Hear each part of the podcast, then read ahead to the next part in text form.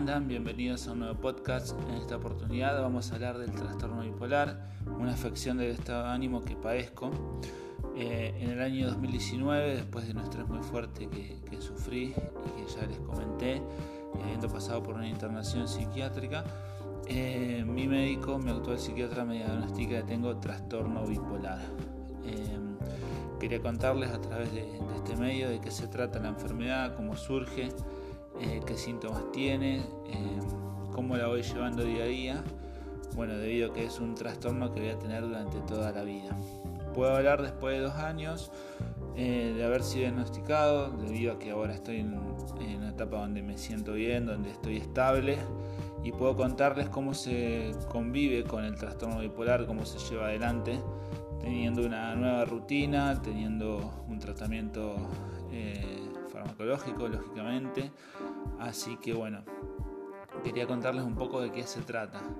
Primero decirles que eh, la parte teórica de lo que fui buscando eh, sobre el trastorno bipolar eh, lo encontrás en Medline Plus, que es una página de internet donde habla de diferentes enfermedades y afecciones y bueno, de ahí saco la información para poder contarles y transmitirles con los fundamentos teóricos de qué se trata el trastorno bipolar.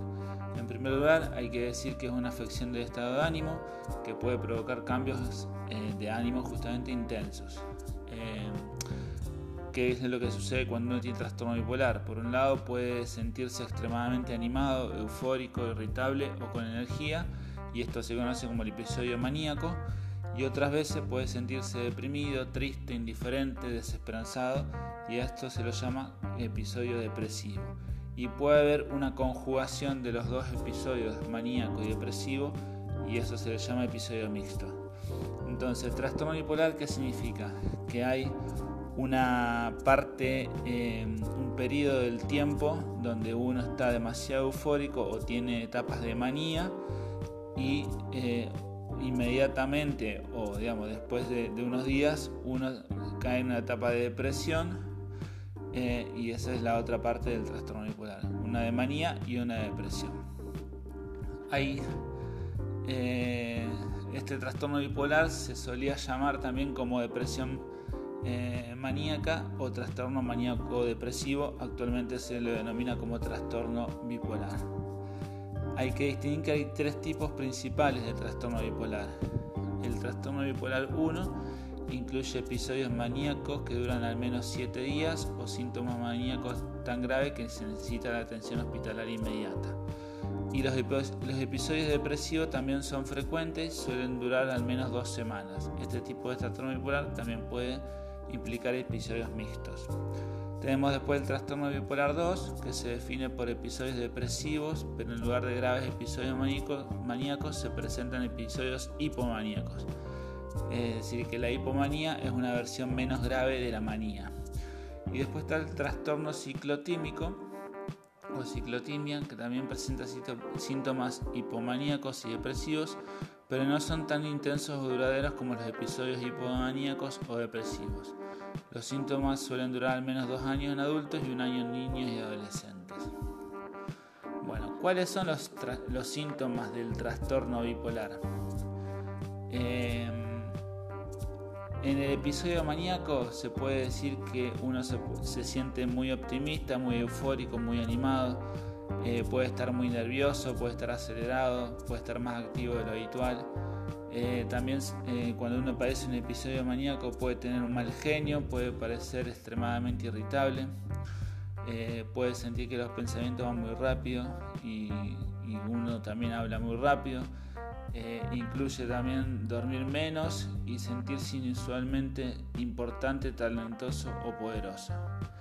También dentro de un episodio maníaco se pueden hacer cosas arriesgadas que muestren falta de juicio, como comer y beber demasiado, gastar o regalar mucho dinero, etc. Y en el episodio depresivo, uno puede sentirse muy triste, muy desesperanzado, muy inútil, suele sentirse solo o aislarse de los demás, eh, suele hablar muy despacio, sentir que no tiene nada que decir, olvidarse mucho las cosas tener poca energía, dormir demasiado, comer demasiado, comer muy poco, hay una falta de interés en las actividades habituales y no poder hacer cosas simples. Y también se puede pensar en la muerte o en el suicidio. ¿Y cómo se trata esto? Bueno, el trastorno bipolar en primer lugar se trata eh, con medicamentos que, pueden ayudar a controlar los síntomas del trastorno bipolar. A veces sucede que em, hay que probar diferentes medicamentos hasta ver cuál es el que funciona en cada persona. Hay personas que necesitan más de un medicamento. Eh, y lo que también ayuda es la psicoterapia, eh, que te puede ayudar a reconocer y a cambiar emociones, pensamientos y comportamientos preocupantes. Bueno, esto es la base teórica de lo que es el trastorno bipolar y voy a lo que me pasó a mí. A mí me ocurre en el año 2019 con mi segundo episodio de estrés y me pasaron estas cosas. Sentí una etapa de manía muy fuerte donde estaba muy acelerado, donde los pensamientos me iban a mil, donde no podía dormir, eh, donde realmente eh, eh, me sentía que muy, muy enérgico y como que no estaba, no estaba en eje, digamos, no, no estaba equilibrado. Y lo que a mí me pasó también es tener brotes psicóticos agudos dentro de la etapa de manía. Y posteriormente esto duró más o menos una semana, eh, donde para mí el tiempo no, pasaba o no sé, no tenía noción. O eh, era una etapa donde eh, no tenía muchos registros de algunas cosas. Y después de, la internación, después de que me mediquen, después de, eh, volver, eh, empezó lo que fue la etapa de depresión, que ya lo expliqué en uno de los segundos podcasts cuando sufrí depresión en primera persona. ¿Qué significa entonces la etapa, eh, tener un trastorno bipolar? Implica que puedes tener etapas de manía y etapas de depresión. Esto lógicamente si no estás medicado. Una vez que el médico te lo detecta, en mi caso empecé a tomar un, psicofármaco que, tomo todos los días y que eso me permite estar equilibrado. Y esto va acompañado de una nueva rutina, un buen descanso, no sobreexigirme con tareas o con actividades, o sea, en mi caso dedicarme a, trabajar y, y, en todo caso hacer este podcast que es un hobby para mí eh, y no tener otro tipo de exigencias. Eh, no, no exponerme a situaciones que sean tan estresantes. Em, a ver, es algo con lo que voy a convivir toda la vida, entonces tengo que tener sumo respeto y cuidado eh, en este sentido.